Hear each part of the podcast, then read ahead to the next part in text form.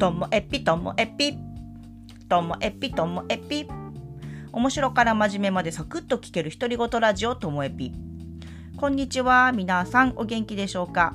今日はですねなんか久々に週末をがっつり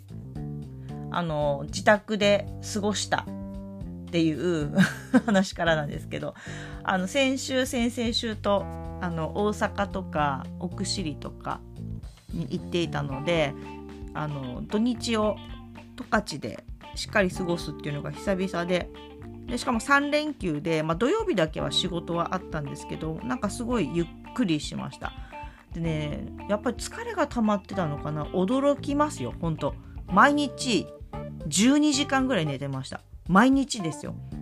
あの夜寝るのはだいたいうんと8時間とかなんですけどそれ以外に昼寝をもう34時間するっていうほぼ毎日。いやでもこれって、まあ、聞いてる方はまあ私より世代上の方が多いんであの正直言いますけど更年期とかそういうバイオリズムとこの睡眠時間って関係してるんでしょうかね。いやなんか最近まあ、いろんなところにあのちょっと衰えを感じていて全て更年期っていうことに済ませてで更年期だったらいつか落ち着く症状がね落ち着く落ち着いてまた元気になる時来るって信じて更年期って言ってるんですけど単純に衰えてもう二度と戻らないっていうふうには思いたくないなと思ってですよね。で私がそのこれはもう更年期が理由だろう原因だろうと思って諦めてるのがその突然月に何日間かどうしようもなくなるぐらいこう眠たくなるっていうこの睡眠とあとはあのやる気のなさ。なんだろ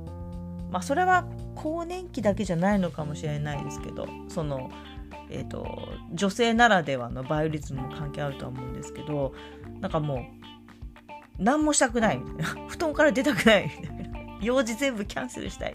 っていうような日があるんですね。だからこれもそのバイオリズムや更年期のせいにしてるんですけど。あとはなんか最近なんか体の節々の異変があってこの間は朝起きたらずっと肘から腕にかけてあ違う肘から手首にかけてしびれてんですよ。でなんだこのしびれはみたいな。あの例えばあの寝っ転がる時にあの頭をこう腕で支えていたらしびれるじゃないですか。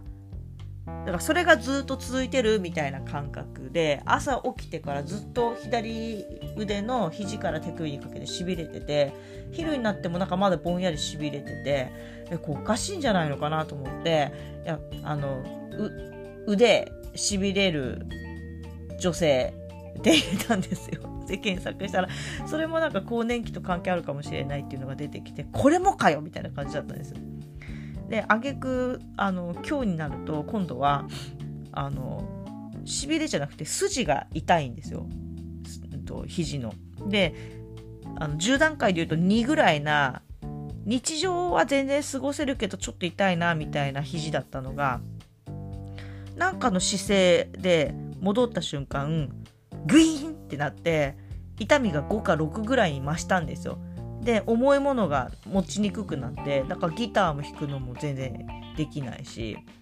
あとガソリンを入れに行ったらあのガソリンのオイルキャップの部分硬いじゃないですか。であれを左手で回すこともできなくて私こう左利きなんで普段は全部左でやってるんですよ。全部左でやってるものがなんかほとんどなんかできなくなって重いものとか持つ系が。でまたなんかの姿勢でギュンってなって痛みが3ぐらいに戻ったりしてもうゼロにはならないんですよね。でこの筋の痛みってすごい厄介なのがこれって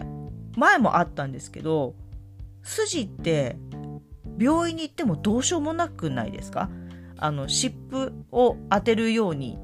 言われるぐらいで根本的な原因とか解決をするわけじゃなくってそれでしつこくお医者さんに聞いたら、もうこれは中開けなきゃわかんないよとか言われて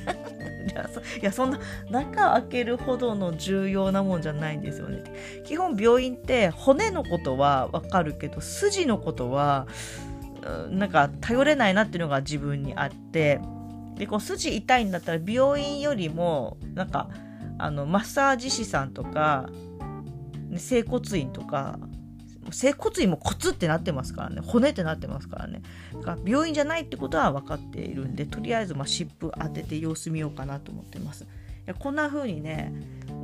何なんでしょうね。あのでも全部全部年齢とか更年期のせいにしてていつかまた体調は良くなる。いつかまたやる気は出てくる。いつかまたこの腕だって良くなるって信じてるんですけど単純に衰えてこれ永遠に良くならないと思ったら地獄ですよね。